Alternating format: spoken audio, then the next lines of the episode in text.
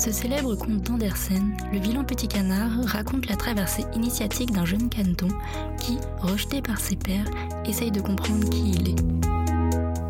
N'est-ce pas aussi le point de départ de toute œuvre créative? Aborder des sujets qu'on essaye de faire taire, que l'on rejette, par crainte de bousculer les codes?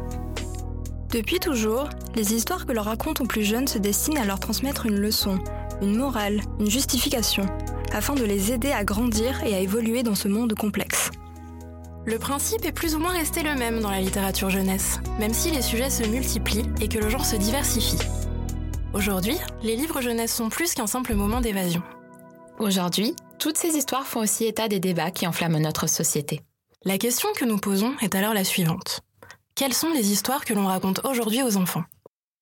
Dans ce podcast, des professionnels du livre, des chercheurs et des passionnés nous répondent. Les Vilains Petits Canards est la première émission de podcast du Master Ingénierie éditoriale et communication de CY Sergi Paris. À écouter dès le 19 mars sur toutes les plateformes de podcast.